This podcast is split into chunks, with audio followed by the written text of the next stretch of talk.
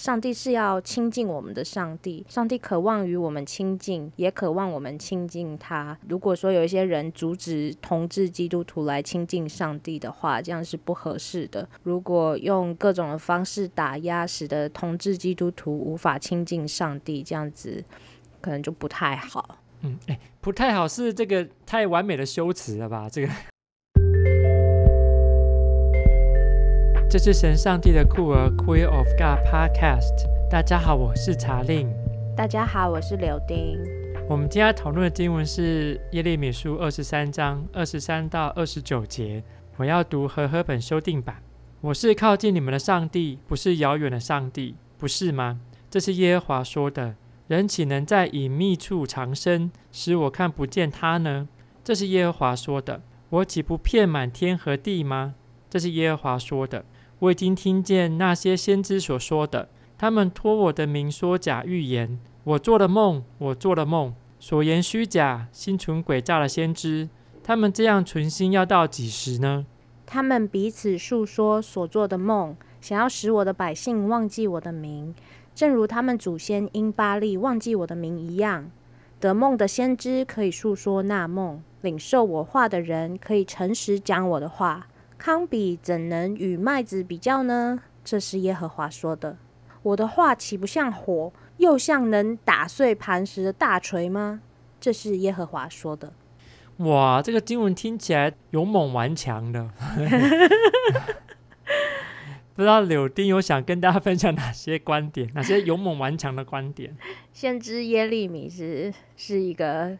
很敢讲话的先知。那在今天的二十三节一开始，和和本修订版里面说：“我是靠近你们的神，不是遥远的神。”那呃，现代中文译本二零一九版是说，我是无所不在的上帝。那我这样我就会想到，呃，上帝是要亲近我们的上帝，上帝渴望与我们亲近，也渴望我们亲近他。如果说有一些人阻止同志基督徒来亲近上帝的话，这样是不合适的。如果用各种的方式打压，使得同志基督徒无法亲近上帝，这样子可能就不太好。嗯，哎，不太好，是这个太完美的修辞了吧？这个，不然要用什么？哎，这边他讲的这个上帝是很厉害的。你看他这个火，他的话还像火，可以像打打碎石盘的大锤这样，所以好像不是不太好的问题耶，是会被遭灭的。对，上帝是。有大能的上帝，那在那个啊二十四节接下来就说，人岂能在隐秘处藏身，时我看不见他呢？那即使是躲躲藏藏、不敢出柜的同志，其实上帝也深深知道他们的一切，不管是他们的形式还是他们内心，上帝其实都知道。所以即使是无法出柜的同志基督徒，上帝也知道他们的内心，也与他们亲近，也是怜爱他们这样子。那我想到有一些同志的神职人员啊，有的时候反而会隐藏自己同志的这种身份认同，而且甚至反而去打击同志，就是让我觉得这样子其实是很可怕的。但是其实上帝都知道。哎呀，可是可是这个是代表他们其实没有接受这样的身份认同嘛？这样的身份不是他们的认同，哦，所以他们用相反的方式来进行这样。哎，这个其实还蛮常见的，有很多这个所谓的反同的这个牧师，你看呃，有点提到是一些反同的政治人物，外表反同，可是内心很同嘛，就是可能也会去这个啊，男男的嗯。政治人物去找男妓呀，对不对？或是男牧师也去招男妓，这样啊，这样子穷啊层出不穷的情况。对，我就听过一句话嘛，“恐同即生贵”，而且有的时候，另外一方面而言，也是因为那些人为了要逃避自己的身份认同，而且可能是因为整个社会、整个环境塑造出一个同志是一个。比较难生存在社会上的话，那他们可能会为了躲避那样子的身份，而刻意表现出自己是站在另外一边的。所以某方面而言，也是因为整个大环境造成的。对，一方面这个我们对环境怎么样去改造它，想要也是我们的责任。二方面，好像从这样讨论当中可以感受到，上帝好像是期待跟真实的那个我们个人，或者真实这个群体的我们来来相遇的，来对遇的。而是，而且这样子的对遇是我们没办法找到隐藏我们自己的地方，上帝都会找到我们。然后他想找到我们，是找到那个真实的我们。对，嗯，你说的很好。那，哎，不过我也从一些这个神学家的一些研究里面发现，这这段经文或许也有可以用不同的方式来了解它，但是都是可以从上帝在寻找那个真实的那个听众。那个真实的所谓的他的先知的这样的角度来出发，因为如果从今天的经文的上下文来看，其实是在讲这个嘛吼，灾难或惩罚，然后上帝这个否认他拆的那些先知去讲了这些话，所以这个好像意识到一个重要的问题，是从二十三节开始，我们提到，嗯，刚才柳丁提到是什么无所不在的上帝，那我和本是写说我是靠近你们，上帝不是遥远的，是意思是说你不要以为我这个哦，就是嗯。呃，这叫什么？天皇老子太远了，管不到我这样，我就在你旁边，我是很靠近你的哦，这样吼，不要以为你可以跑到哪边去藏起来，这样你就在有看不见你吗？哈，我都已经看见你光屁股的状态了，这样，意思是说你到哪边都没法躲藏耶和华的这个审判的，是耶和华都能把你揪出来，这样，诶，这个其实是在讲那种审判的时刻，是没有人可以逃离耶和华的这个。掌心这样，嗯、如果从这样子来看，这其实是在讲是讲一种末世的概念，就是到达那一天的时候，每个人都要都都一定得用真实的自己的面貌跟上帝对语，这样就没有法再躲藏了。所以不管是反同的基督徒或者是政治人物，到那一天的时候，这个就就得被揭露他真实的自己，而且不用等到上帝来哦，就是。那个媒体就可以把你揭露了，嗯、就会知道又发生什么事情。嗯，哎，最近美国也是有另外一个呃事件，也是一个牧师反同的牧师，后来这个离开他本来的教会，创了一个新教会，然后新教会又有这个男性的这个会友去申诉说，哎，这个男牧师对他毛手毛脚的这样，所以他又被停止了。所以这然后这个牧师一过去一直是很反同的。嗯，哎，像这种状态让层出不穷哦。哎，不知道柳丁还有什么想法嘿？在那个二十六节的时候提到所言虚假、心存诡诈的先知，他们这样存心要到几时呢？那我发现很有趣的是，现代中文译本二零一九版，它翻译的更白话一点，而且有一种预设的那种呃转译的那种意味啊。他是这么说的：那些先知撒谎，把我的子民引入歧途，他们骗人要骗到几时呢？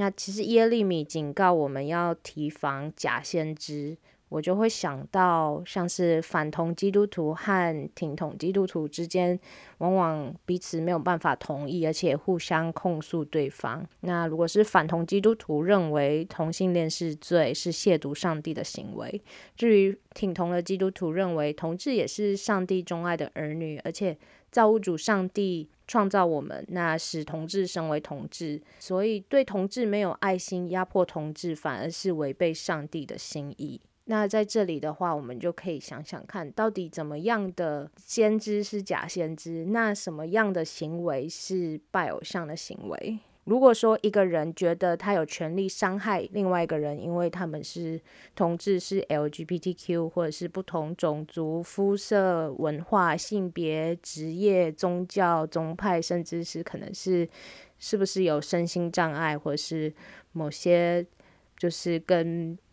其他的人可能会有一些不同的地方。那如果说一个人觉得他有这样的权利去伤害其他人的话，这就是一种崇拜权力，或者是就是这是一种拜偶像的行为。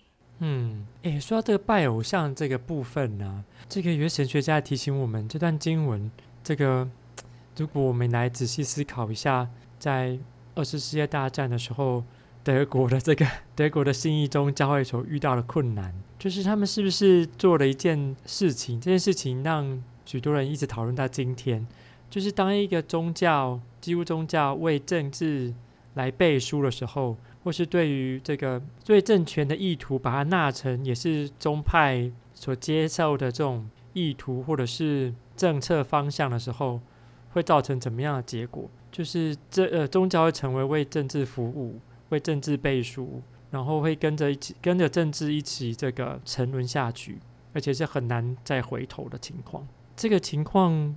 不止在二次世界大战的德国发生嘛，吼，在今天的各处的地方都在发生着，就是宗教以上帝之名，然后自己选了边站，这种选边站是选政治人物的边站，这样，哎，这都是很危险的议题，那就很有可能像这边所遇到的情况，当时的假先知可能都是说当时的这个皇宫贵族他们喜欢听的话，而不是在讲上帝所讲想要传达的这些话。以致他们会做那些梦，可能都是为了符应他们心中所想要的那个欲望，不管是自己的，或是想要符应的那个政治，或是这种权力上面的欲望。那这些所传达的讯息，所传达、所解释的上帝的讯息，都可能会被这个被标上托我的名说假预言的这样子的。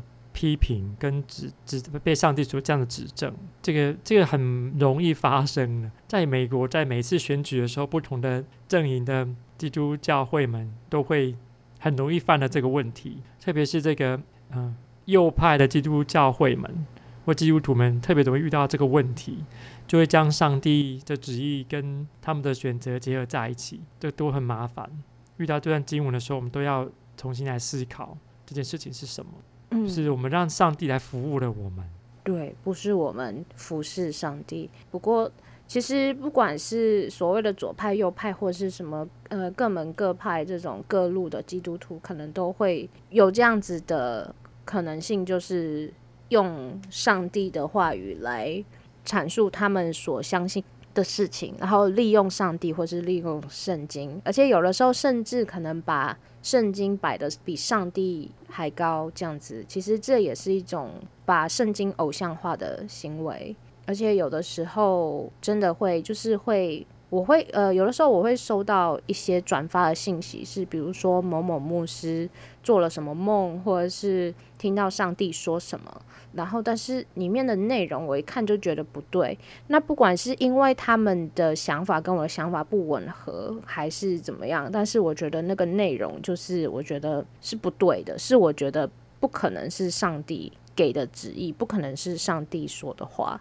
比如说就是说，嗯，要。支持某某候选人，甚至是把不支持的人称为撒旦教这样子，我就觉得这个是很可怕的言论。所以真的，我们不管在听到什么或看到什么，就是即使是基督徒转传的讯息里面，我们也是要很小心去防范，呃，去过滤，去确认这真的是上帝的旨意吗？还是是假借上帝的名义去传播一些带风向的信息。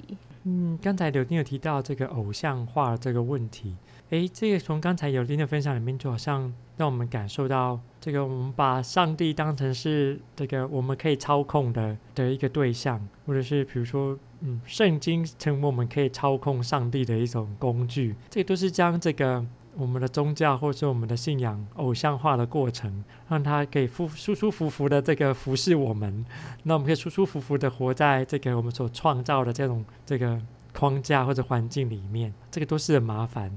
就变成说，我们到底是在敬拜谁呢？就是在敬拜着我们所创造的那个上帝，这个麻烦。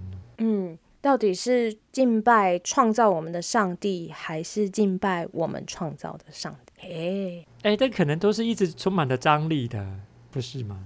对对，哎，这个就让我想到这个，哎，这个卡尔巴特的罗马书注释，他透过这个辩证法的方式来提醒我们：当我们以为我们明白了、完全明白了上帝的旨意，当我们明白我们已经跨过那一个鸿沟，到达了上帝那边的时候，你就要注意了，那个已经不是上帝，那个已经成为偶像。可是，当我们觉得我们完全没办法了解上帝心意，再怎么努力都没办法完全上帝，再怎么努力都没办法了解上帝的旨意的时候，哎，就是还有一丝希望。意思是说，上帝可能感让你感觉很遥远，可是就是因为遥远，因为我们的努力，我们之间好像似乎可以拉近一点。也只有让上帝成为他者的过程当中，我们才能够知道哦，原来上帝跟我们同在，原来跟我们跟上帝之间距离是很近的。不知道这个还有什么想要分享？我觉得这样差不多诶。今天这个样子比较短哦。我是本来还有想要分享一些东西，但是我不知道这样分享好不好。那你讲啊。就是啊，这个我的一些被赋予的这个呃说预言啊、看意象啊、做异梦的这种经历跟整个过程的经验，哎呀，这样讲可能会伤害到人。嗯，什么意思？因为我自己就有亲身经历过类似这样子的事件。嗯，就是有人透过上帝怎么样跟我讲，或上帝怎么样让我看到意象，我们可以怎么做，或者上帝要我们怎么做，然后在信仰群体里面运作着这个崇尚的某一些人成为领袖，让他们成为领袖，然后来带领信仰群体的这个过程。嗯，我就有经历到这些过程，然后我自己也很不幸的卷入到这个整个行塑这个整个环境的过程当中。哦，我一方面觉得好像这其实是一种这个 spiritual abuse，我其实是被 abused，但是我自己不知道。哦，嗯，但我参与过程当中的时候，好像哎呀，我好像感觉到，哎呦，好像我被接纳了，我被某一群呃所谓的这个属灵的基督徒接纳了，然后我也我也想感觉到，我好像也感觉到，哇，跟上帝的距离更靠近，因为我好像可以了解了一些这个隐秘的事情。嗯。